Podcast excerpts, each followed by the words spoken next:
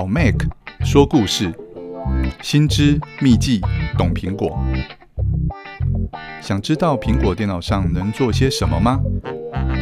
快来围着老 Mac 听故事。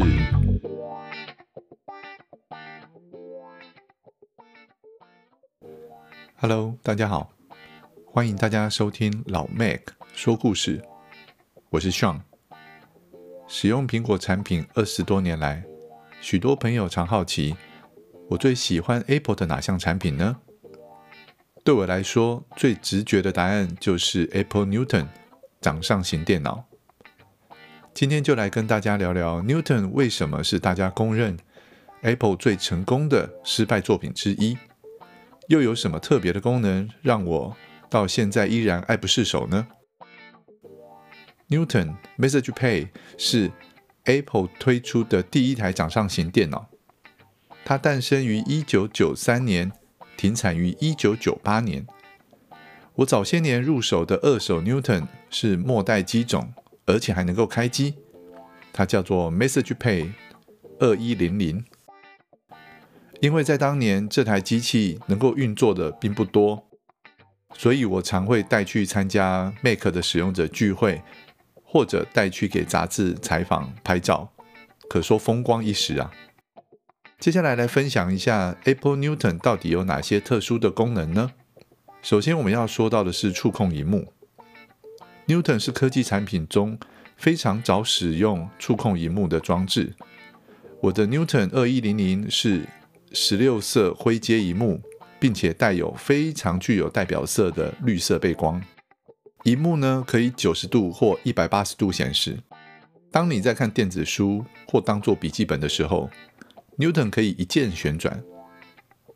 而在往后十年左右的 PDA 时代，终于有一款产品支援了萤幕旋转。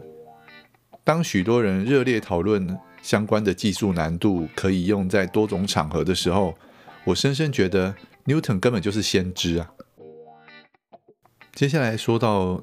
它的手写输入，为了能够让使用者快速的操作，Newton 使用了能在荧幕任何地方做手写，而在游标处呢转换成文字输入，甚至能够辨识你的英文草写。而当你要删除文字或图形的时候，只要在文字上像真的在笔记本上面写错了一样，重复的乱涂。荧幕就会显示一阵小小的烟雾，而你的文字就被删除了。接下来，我们来说说绘图的功能。既然使用触控笔都能够手写了，怎么会不能绘图呢？没错，而且它不只支援一般的手绘，更能够将你手绘近似的圆形、方形、三角形，自动转换成正圆形、正方形。跟正三角形，你同时也能够利用触控笔点选、移动或者填上灰阶的色彩。在使用者界面上，Apple 的使用者界面经验当然相当深厚，但在 Newton 上更有声音的使用者体验。如果大家操作过许多数位的装置，每按一个钮都是同样的声音，使用的时间一久，便会觉得很腻。而当你点选 Newton 荧幕上任何的位置，它会随机出现不同音阶的提示音。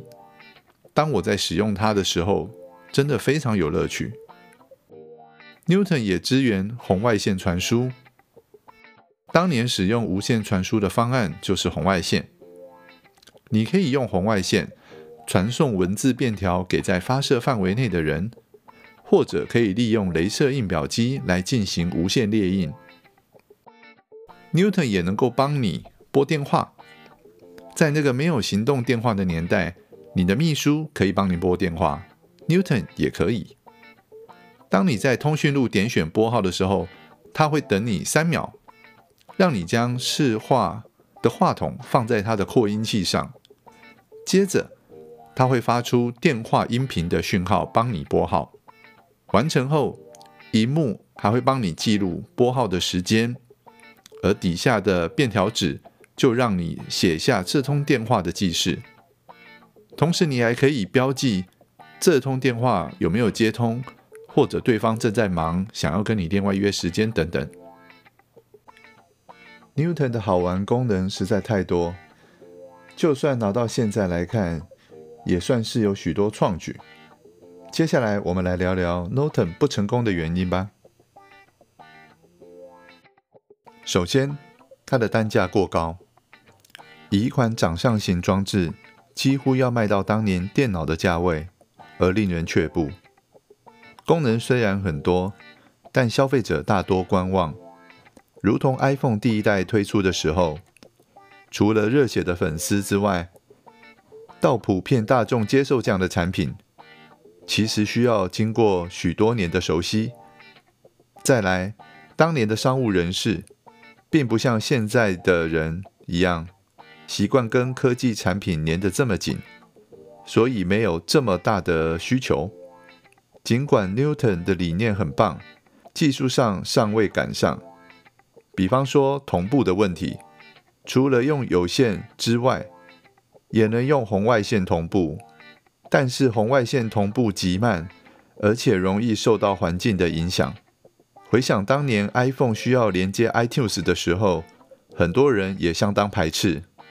再来的原因呢？Steve Jobs 回国当上 Apple 的 CEO 的时候，面临了 Apple 长期的财务缺口，需要重整产品线。因此，剔除了像是印表机、数位相机以及 Newton 等获利并不高的产品。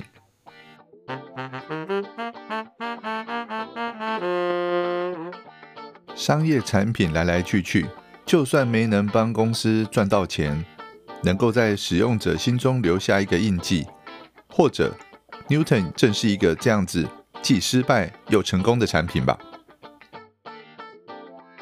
好的，这一期的老 Mac 说故事就先进行到这边，下次再见喽。